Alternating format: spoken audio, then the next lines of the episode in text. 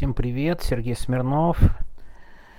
Ну что, вечер 19 сентября, сразу две большие новости, но об одной я сегодня уже записывал короткий подкастик дневной, а вторая касается журналистов. У меня будет по первой теме телега, как ранее было принято говорить. На самом деле я не могу не сказать про угрозы журналисткам э, важных историй.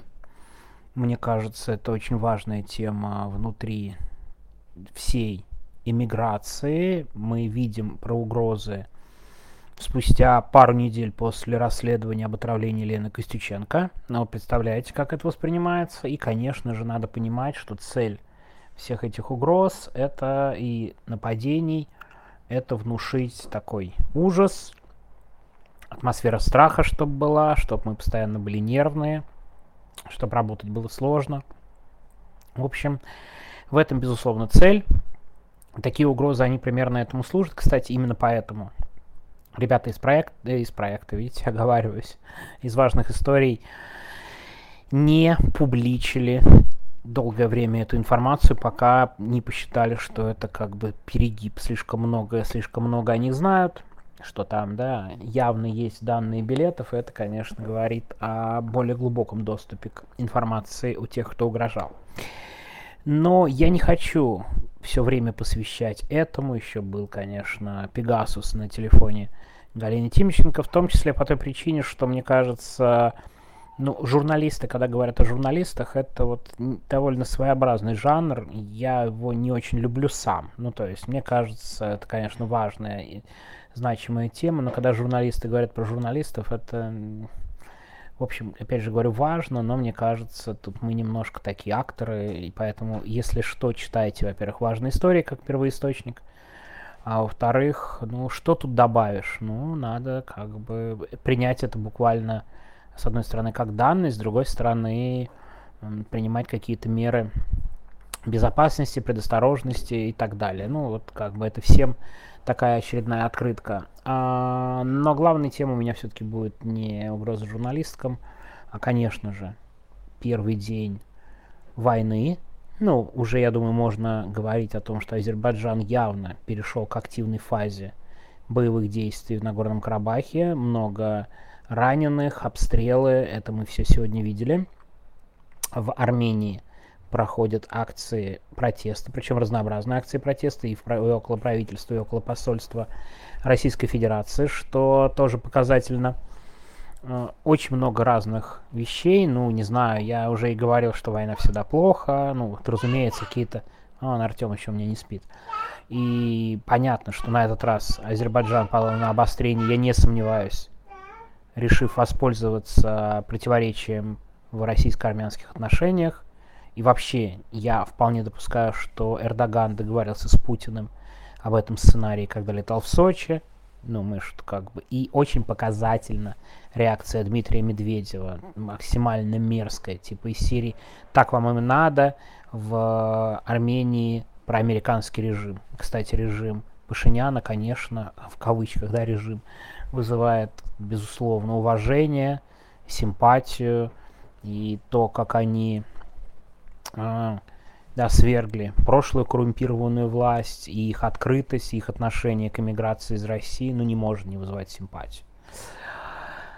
Я не буду погружаться в а, длиннющий конфликт вокруг Нагорного Карабаха. Во-первых, я не очень большой специалист, и очень часто в таких конфликтах, ну, конечно, знаете, как бы есть четкая и понятная правда двух сторон, которые будут вот эти все вещи доводить там до средних веков и больше, а, конечно, очень сильно на все повлияла карта Советского Союза, когда Нагорный Карабах был включен в состав Азербайджана, и, ну, честно, по сегодняшним границам Нагорный Карабах часть Азербайджана по международным стандартам, и, в общем, тут трудно с этим спорить, как и с тем, что, конечно, это очень сложный, тяжелый конфликт, и каким образом его завершить и что с этим делать, тоже не очевидно. Ну, я боюсь, что сейчас военным путем это может произойти.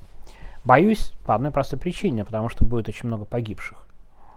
Среди, в том числе, мирного населения, там, не только среди военных. Но я все-таки в этой теме хочу поговорить, конечно, очень большой и тяжелый, про роль России. Мне кажется, это, в общем, важный момент. И когда Медведев иронизирует, Мария Захарова что-то там иронизирует, на самом деле это такие несколько саморазоблачающие комментарии. Но на самом деле, а знаете почему? Потому что раньше считалось, что Россия главный гарант какой-то безопасности на Южном Кавказе. Но правда же, сейчас это просто звучит как анекдот. Потому что Азербайджан абсолютно точно ориентирован на Турцию, в этом нет никаких сомнений. А армянское общество негодует по поводу позиции России, а Россия ерничает. Да, Путин, Медведев, я думаю, что вряд ли база в Гюмри долго будет существовать. Я думаю, что ОДКБ и прочим псевдоорганизациям сейчас конец.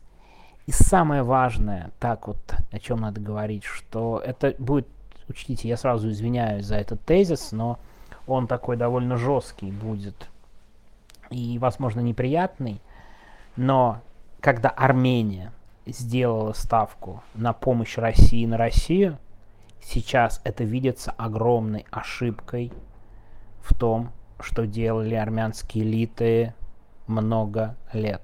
Понятно, что в итоге они оказались коррумпированы, связаны с Россией, но вот эта ставка на Россию, как видим сейчас, она оказалась неверной. Армения в итоге ну, практически в изоляции. Вряд ли Соединенные Штаты, Франция, особенно Франция и другие страны могут серьезно повлиять на эту ситуацию. У них есть рычаги, но это довольно непросто задействовать. В итоге Россия ерничает, не понимает, ну, по крайней мере, Россия, да, вот эта вот элита, что выглядит идиотами именно они, потому что буквально ближайший союзник десятилетиями все общество сейчас, значительная часть общества, по крайней мере, да, обвиняет именно Россию. Нет, ну, безусловно, я думаю, в Армении осталась значительная часть людей, которые считают, что это Пашинян виноват, вот эти протестующие на улице виноваты и так далее. Но мне кажется, после такого ерничания, после Маргариты Симоньян и всего прочего, большинство обратно России к себе никак не расположит. И что же у нас выходит в итоге? Владимир Путин, который взял страну с терпимыми отношениями со всеми соседями и почти всеми странами бывшего Советского Союза, ну, имеется в виду независимыми государствами. Давайте подведем итоги. Какие у Владимира Путина на данный момент реально союзники – Армении сейчас не будет. Ну, мне кажется, к этому идет. Что остается? Таджикистан? Ну, вот в буквальном смысле слова. Попытка влияния на Кыргызстан? И что еще? Казахстан? Нет. Молдова? Нет. Азербайджан? Очень давно нет. С Грузией есть некое подобие сближения, но, извините, оккупированные территории, российские войска, Абхазия и Южная Осетия, это нерешенная проблема и никогда не будет полноценных взаимоотношений. Я думаю, сейчас некоторые сближения буквально это такой бизнес сближение, потому что выгодно э, грузинской элите зарабатывать деньги на сером, на сером экспорте и так далее да, в Россию. Но это, это буквально бизнес сближение, отнюдь не большое политическое. Да, при нерешенным вопрос, вопросе Абхазии и Южной Осетии. И что в итоге остается Владимир Путин? За все это время загнал Россию в полную международную изоляцию и в плохие отношения со всеми соседями. Великий гений. Ну что там, Дмитрий Медведев? Весело ерничать, когда вас приезжает и учит Ким Чен Ын, как себя вести и как производить оружие. Смешно поерничали. Или это крашеная идиотка из МИДа, который реально даже нельзя поставить руководить сортиром в пивной, потому что она его засрет до невозможного состояния. Комментарии она дает какие-то издевательские. Вы полностью все провалили за последнее время, что только было можно. НАТО расширили со всеми странами, поссорились. И когда эти люди начинают говорить о том, что судьба России, распад и все прочее, вы и убились. Вы делаете так, чтобы Россия перестала быть гос- суверенным государством. Серьезно?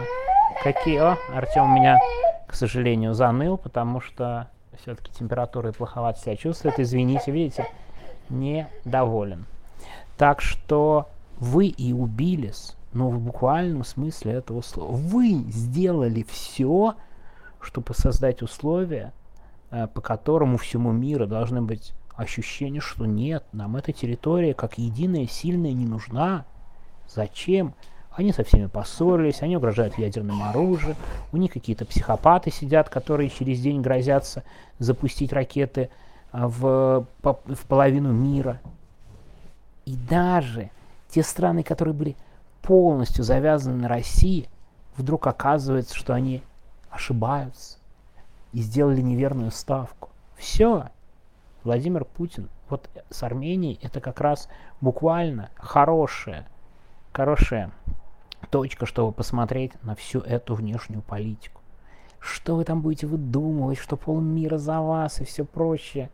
Вы друг другу рассказываете в гараже эти байки, да? Или безумному Патрушеву, который просто, я не знаю, на что стал похож. Как бы, я, кстати, не уверен, что он существует. Мне кажется, все его интервью дает какая-то нейросеть Патрушев. Потому что живой человек все-таки не должен нести такую чушь, да, какую он сегодня нес. Так что итоги при всем ерничании и такой, такой самодовольствие. Ой, ну сейчас вот армяне свергнут Пашиняна и все прочее. Может быть, Пашинян не сохранит свою власть. Все может быть. Но значительная часть армянского общества явно все поняла про Россию. И мне кажется, следующее правительство, какое бы там ни было правительство в Армении, если оно будет, и Пашиняну придется уйти в отставку, вряд ли будет настолько пророссийским, ибо, кажется, общество это уже не поддержит. Хотя, знаете, я все-таки так себе эксперт по Южному Кавказу, посмотрим, но вот такая сегодня у нас история, такой подкастик дня. Так что, ну, вот вижу, 13 минут, ну, терпимо. Не очень долго, наверное, буду заканчивать, а то что-то Артем довольно бодрый, и, как видите, да, я уже буквально хором с ним говорю. Такая вот история. Я, кстати, в ближайшую неделю, завтра еще буду, но в ближайшую неделю вряд ли буду регулярен. Очень много всяких дел, поездок. Подробности о них сообщать не буду, а то видите. Хотя, кто надо, видимо, и так все знает. Ладно, давайте. Буду со всеми прощаться. Артем молодец. Перестал орать, а стал говорить спокойно. Молодец. Можешь сказать. Пока-пока всем. Bye-bye. Пока-пока. Ладно, все. Всем пока. Артем смотрит на меня, на меня и на телефон с большим удивлением. А мы заканчиваем. Пока. Да, война это чудовищно.